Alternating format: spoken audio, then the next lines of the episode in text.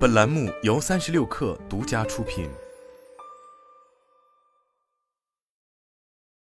本文来自爱妃的猜想。很多人因为不会拒绝他人，时常处于痛苦中，怎么办呢？这就要学习拒绝的技术与修炼。如果只谈技术，你会发现到头来还是治标不治本；如果只谈修炼，你会发现援解不了你的境渴。先让我们先来谈谈拒绝他的技术，四个技术要点。技术的第要点：拖延时间，给留出空间，制造拒绝的机会，不要上答复对。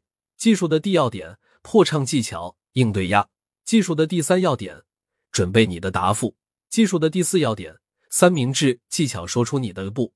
回顾下，你也许会发现，每次当你感觉很难拒绝别的时候，其原因通常都是你总会急给出回复，当时没刻想出可以拒绝的理由，如。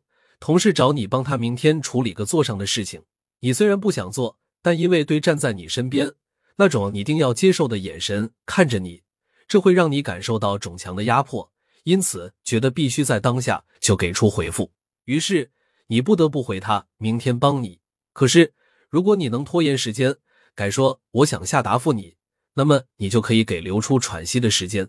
当你有了喘息的时间，你就能好好想想应该如何拒绝了。如果对此时正站在你的身后等待，那么你要找个理由去与他拉开距离。也可以说，我要去下洗间，我得先打个电话。叉叉找我有点事，我得先过去等等。总之，你要先让对消失，才能给留出空间，让对知道你需要会才能答复他。当你学会了不上答复别的邀请、要求或请求，你的控制感上就会变变强许多。同时，你也能为争取时间。让思考各种备选答复，预测不说说不的后果，并据此选出最符合你身利益的答复。如果你想顺利的实施拖延时间这技术，就需要不断的练习。要对的语和声调进严格的要求，听起来既坚决友善，也就是我们说的温柔的坚定。技术的第要点是破唱技巧应对压。什么是破唱？就是重复你来拖延时间的措辞，就像张破了的唱样。在使破唱技巧的时候。你可以复述对的情绪反应，并表达你的同情，从告诉对你已经听清楚了他的请求，也感受到了他给你的压。如还是上面的那个同事找你帮忙的例子，你可以说：“我知道你很着急，你想要我明天帮你做座上的事情，我能理解你，但我不确定我是否有空，所以我得等晚上再答复你。”论他在说什么，你都坚定的使样的措辞去回应他，就像张破唱。当你使过次后，就会发现破唱技巧常有效。但这，我想提醒你需要注意的是，定要准确复述你在对施加压下听出的情感，并表达你的同情，不要直接回应或谈论对施压的内容。技术的第三要点是准备你的回复。既然你已经学会了怎样争取时间应对压，接下来你就需要学习争取来的时间做些什么。一、准备你的回复。除了你以往通常说的以外。你少还有两种选择，种选择是不，另种是折中案。在有些情况下，你并不确定你是想明确的说不，还是想讨价还价或提出个折中案。比如，如果同事让你明天帮他做二个十的做，那么你可能会想着告诉他，你做不了二个十，但是做一个十还是可以的。这请注意，不要过多的使折中案。你应该在你真的不想明确的说不的情况下，才提出折中案。不要把折中案作为逃避说不的借，也不要因为单对会伤或失望选择这种答复。二、预测每种答复的可能后果。你可以拿出纸和笔，写下每种回复赞成和反对的对应理由是什么。在分析赞成理由和反对理由时，你关注的焦点应该是各个备选答复会对你产怎样的影响，不是关注对，因为关注你的需求才是第要务。如果你打算答应对的请求。那么，在你努完成请求之前、期间以及之后，你很可能会有怎样的感受？然后，请预测你说不可能会带来的后果。最后，如果你想出了个折中案，请预测实施这个折中案可能会带来的后果。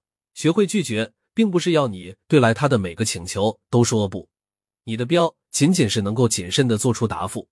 为了做出正确的选择，你必须学会在你争取来的时间想清楚你的备选答复。三、选择最佳答复。最后，请你比把最终选择的最佳答复圈出来。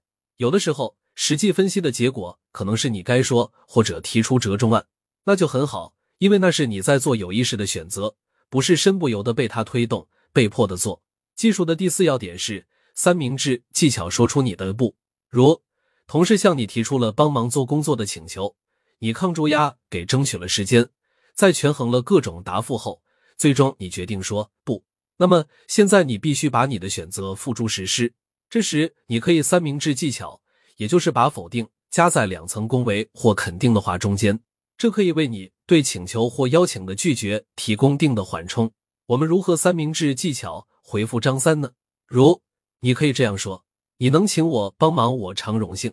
然我这次帮不上你的忙了，常感谢你能想到我。”或者你只是简单的说声抱歉，这是可以的，但不要详细解释。当你开始详细的解释或道歉，你就会暴露出对可以立的弱点，对就会立你的弱点，再次让你法拒绝。说完拒绝他的技术后，让我们再来谈谈拒绝他的修炼。为什么你法拒绝他？有的是因为单拒绝了，对，会影响双的关系。他要是不喜欢我了怎么办？有的是因为单这次要是拒绝了他，万未来我有需要要找他帮忙的时候，他不帮我了怎么办？有的是因为我觉得对的事情有我的责任，我应该帮他，我有这个责任和义务。还有的是因为我觉得拒绝别是不对的、不好的，能帮则帮。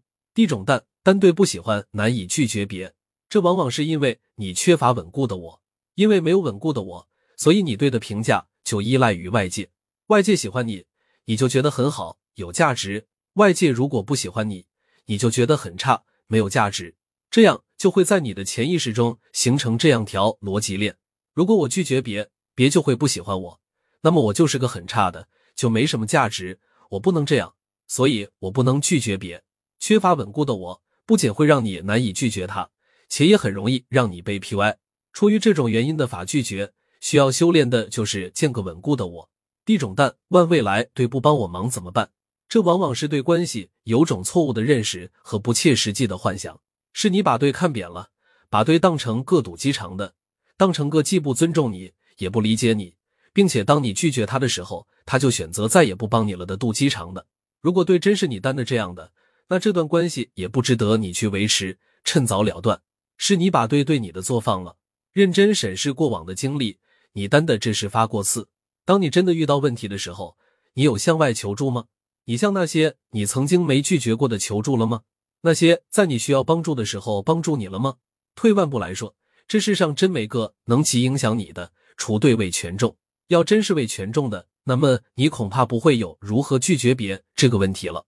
很多时候家都是普通，对，要是不帮你，你还可以找别人。出于这个原因法拒绝的你，需要认真评估对关系的期待，打破不切实际的幻觉。具体的做法是写下对关系的期待，少列出条，然后审视过去。第三种担觉得有某种责任应该帮，这个担心往往是因为你没有完成课题分离。也就是说，你没有意识到每个都得为负责，不是为他负责。别的事情是他的事，不是你的事。你把和他的界限混淆了，且你帮他，有时候反是害他。就像温室的花朵，往往脆弱不堪，是在解决问题的过程中成的。如果你真想为他负责，那么恰恰你需要让他去做。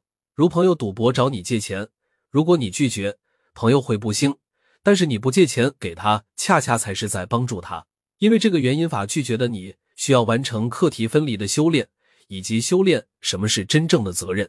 再凭你就需要去区分什么是别的情绪感受为责任，什么是你的情绪感受为责任。坚持做这样的区分，慢慢会有效果。第四种蛋觉得拒绝是不对的，这往往是某种道德要求引起的。引起这种道德要求的原因，可能在于错误的认识，如帮助他是件好事。但其实拒绝有时反才是在帮他，就像我在第三种蛋回答的，第一种可能就在于内中有个道德设，也就是所谓的好设，但其实这个设是没有的，并不会让你获得满，因为你做了好，你的帮助对他来说是没有价值的，你做的不会让对觉得感激，不会得到对的认可，只会让对觉得你的付出理所应当，到头来你还会在这个过程中觉得委屈，觉得对是眼狼。因为这个原因法拒绝他的你，需要修炼的是重新审视并调整的道德要求和的设。